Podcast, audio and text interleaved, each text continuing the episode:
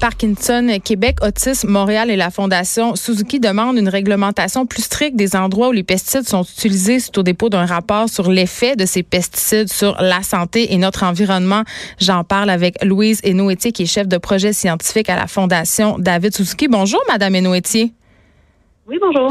Écoutez, euh, d'ailleurs, je disais en début d'émission que Montréal va interdire prochainement l'utilisation de glyphosate sur son territoire. Là, on connaît ça plus sur le nom de Roundup. C'est la première municipalité québécoise à aller aussi loin. Et là, dans les documents que vous avez déposés, vous parlez d'un lien possible entre les pesticides et l'autisme. Et je me demande vraiment de quelle façon exactement est-ce que les produits chimiques qu'on utilise dans les pesticides euh, peuvent affecter la santé des gens selon les informations que vous avez compilées.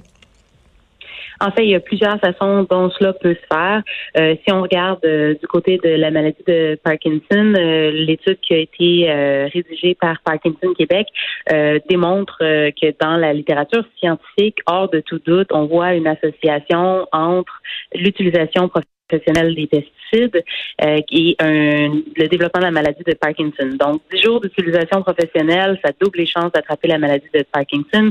Et ensuite, euh, si on est exposé durant l'enfance et qu'on est réexposé à l'âge adulte, euh, on a six fois plus de chances de développer la maladie de Parkinson. Et la façon dont ça fonctionne, c'est une maladie neurodégénérative, c'est-à-dire qu'il y a des neurones qui vont littéralement mourir là, sous l'effet des pesticides. Dans le cas de l'autisme, c'est différent.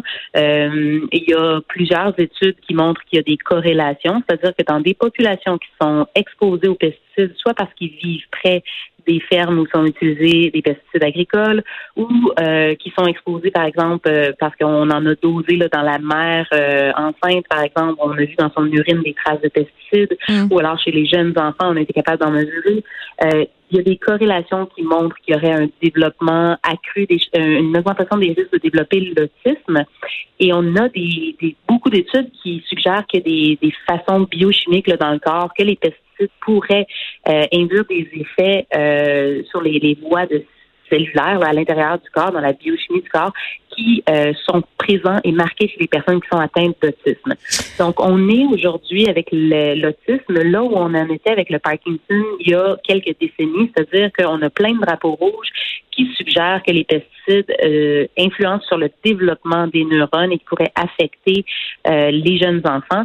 Et maintenant, aujourd'hui, avec le Parkinson, c'est une preuve hors de tout doute que les pesticides induisent le Parkinson. Donc, nous, ce qu'on recommande, c'est de faire preuve du principe de précaution et de dire, bon, diminuons drastiquement l'utilisation, l'exposition de notre population aux pesticides. Ça va réduire le risque de Parkinson et ça peut-être va réduire le risque de plein d'autres maladies qui sont associées euh, de près ou de loin aux pesticides. Il va y avoir une commission parlementaire euh, en octobre sur les effets des pesticides sur l'environnement et la santé publique. Et là, je me demandais pourquoi vous avez décidé de sortir euh, le rapport à ce moment-ci? Pourquoi vous n'avez pas attendu justement la tenue de cette fameuse commission parlementaire-là?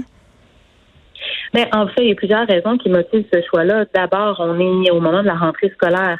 On parle euh, d'une hausse de 800% des cas d'autisme. Euh, chez les enfants qui fréquentent l'école publique au Québec depuis les 20 dernières années. C'est une véritable épidémie. Donc, quand on pense au moment de la rentrée scolaire, on pense à développer euh, l'intelligence de, de, nos enfants et que là, on pense que les tests peuvent influencer le développement des neurones de nos enfants parce que leur cerveau n'est pas encore complètement formé. On s'est dit que c'était un bon moment euh, pour en parler. Et lors de la commission parlementaire, il va y avoir toutes sortes d'intervenants qui vont venir euh, parler de différents dossiers. Euh, la sortie de nos études vient répondre, en tout cas, à un appel qui a été lancé par l'Union des producteurs agricoles la semaine dernière qui disait on a besoin de plus d'études sur la santé parce que ça inquiète les producteurs. Ils veulent pas être exposés, ils veulent pas exposer leurs enfants à ces produits-là s'ils sont pas sécuritaires. Donc, euh, c'est un peu en réponse à leur euh, demande qu'on euh, sort ces études-là maintenant. Et quand va venir le temps de la commission parlementaire, on va pouvoir parler aussi de plein d'autres enjeux comme les substituts aux pesticides qui existent déjà soit dans les usages euh, dans les villes, dans les maisons ou dans les milieux agricoles. Merci beaucoup, Madame Louise Hainaut. Etier. Je me déplace tout de suite avec Romain euh, Rigal qui est en studio. Il est pharmacien et coordonnateur au développement des services à Parkinson, Québec. Bonjour, Monsieur Rigal. Bonjour. Euh, quand j'entends ça, je me sens deux choses. Je me sens rassurée qu'on fasse enfin quelque chose, mais en même temps, je serais très apeurée parce que je me dis que ça va être excessivement difficile de revenir en arrière. J'ai l'impression que pendant plusieurs années, on a vécu dans un certain déni là, par rapport aux pesticides. Absolument. Depuis 50 ans, l'industrie euh, agroalimentaire, parce qu'on peut pas l'appeler l'agriculture toute simple, l'agriculture a beaucoup changé pour répondre aux besoins de la population, c'est évident. Les agriculteurs se sont adaptés à un nouveau mode de production. Mais ils se sont adaptés ou parce que je sais pas, il faut quand même vivre dans une grotte pour pas être conscient du lobby immense que constitue Monsanto qui fabrique notamment le Roundup et toutes ces choses-là. J'ai l'impression que les agriculteurs sont comme poignés là-dedans puis qu'on peut plus revenir en arrière parce que justement on s'est habitué à cette productivité. Les consommateurs se sont habitués aussi à avoir des champs qui produisent des légumes parfaits et ce à longueur d'année en quelque part. Là. Les producteurs mais également les consommateurs. Ce qui est important, c'est que vous voyez le nom de la commission parlementaire, c'est la protection de la santé, de l'environnement tout en gardant en perspective la performance de l'agriculture québécoise. C'est évident, il y a un gros lobby qui joue dans le, dans le terrain. Et puis on a exposé les liens justement entre le lobby des pesticides, les, les tout ce beau monde-là, t'es mélangé. Je veux dire, c'est quand même, euh, c'est très, je dirais qu'il y a beaucoup de zones grises dans notre agriculture en ce moment quant à l'utilisation des pesticides, Monsieur Rigal. Oui, mais non seulement je suis pas la meilleure personne pour en parler, je vous dirais que il y a des zones grises, c'est pas la faute des agriculteurs. Mais non. C'est la faute de probablement notre gouvernement qui laisse aller ben, une industrie phytosanitaire. Et aujourd'hui, je pense qu'avec cette commission, euh, le gouvernement va avoir suffisamment de données en main pour prendre des actions. C'est d'ailleurs pour ça que nous, on a écrit un mémoire. C'est pas pour les gens qui ont le Parkinson aujourd'hui, Parkinson Québec a écrit ce mémoire-là pour protéger tous les Québécois et les Québécoises qui pourraient être exposés à des pesticides. Oui, parce que là, Madame et nous l'a bien souligné, il y a des, des, des liens très clairs. C'est prouvé, puis là, corrigez-moi si je me trompe, hors de tout doute scientifiquement que les pesticides, ça cause le Parkinson. Ça ne le favorise pas, ça le cause. Il y a une association qui est très forte. En fait, être exposé aux pesticides, c'est avoir deux fois plus de chances d'avoir la maladie. Cependant, ce qu'il faut savoir, c'est qu'il y a une interaction entre les pesticides et une vulnérabilité génétique. Donc, on a déjà, si on veut, le Parkinson en nous. Il pourrait jamais se réveiller. Mais si on est en contact avec des pesticides, ça va augmenter les chances que la maladie se réveille. Est-ce que je comprends bien? Je dirais plutôt qu'on a chacun des gènes une information. On l'a tous, OK. On n'a pas le Parkinson en nous. On a une capacité, par exemple, à éliminer les pesticides. On a une capacité à lutter contre l'action des pesticides.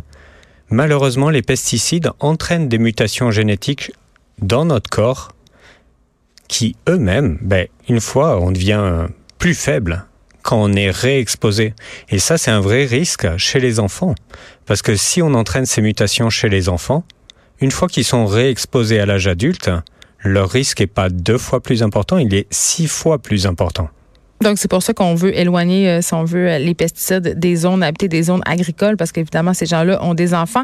Et là, je me demande, depuis quand chez euh, Parkinson Québec, on s'intéresse aux pesticides? Depuis quand c'est devenu un enjeu important, assez pour faire des études, sortir un mémoire? Je vous dirais, euh, depuis six mois. OK. ça fait pas si longtemps. Je m'attendais à plus quand même. Non, non. OK. Mais je pense que c'est un. Mais c'est quoi le déclencheur? Vous n'êtes pas levé un matin en disant, mon Dieu, il faut s'attaquer aux pesticides, là? Pourquoi pas? ben, je, ben, je le sais pas. Je veux dire, ça, me, ça demande de mobiliser des ressources, ça demande de mettre une étude en branle. Mais euh, si, si vous avez décidé de faire une sortie aujourd'hui pour faire le lien entre les pesticides puis le Parkinson, c'est parce que c'est devenu assez préoccupant. Est-ce que les cas sont en hausse? Est-ce que... Les cas sont, sont probablement en hausse. En fait, on le sait, et ce qui est intéressant, c'est que au niveau international, c'est le Québec qui, c'est un, chercheur québécois qui, dans les années 80, s'est rendu compte, et il y a vraiment plus d'agriculteurs qui ont le Parkinson. OK, fait qu'on a attendu 20 ans pour faire quelque chose. Bravo. 40. Oui, c'est vrai. Mon, oui, il y a années 80. Moi, je, je vais encore dans le déni. Je pense qu'encore qu'on est en l'an 2000. 40 ans. Donc, et aujourd'hui, l'Europe a déjà pris des décisions pour bannir certains pesticides, pour reconnaître la maladie comme maladie professionnelle, ben, on a été les pionniers dans la recherche mais pour l'instant, on n'est pas les pionniers dans l'action. Et le Parkinson n'est pas reconnu comme une maladie professionnelle au Québec ou je pense non, que c'est non, toujours pas. Et là là. OK. Écoutez, euh, c'est fort inquiétant tout ça, mais je suis quand même contente que la ville de Montréal, euh, puis là, je dis Montréal, mais je pense que ça devrait s'étendre à tout le Québec et que la commission parlementaire sur les pesticides va, en tout cas, j'espère que ça va faire bouger les choses. Merci Romain Rigal d'avoir été avec nous. Vous êtes pharmacien et coordonnateur du développement des services à Parkinson Québec. On s'arrête un instant. Merci beaucoup. De 13 à 15, les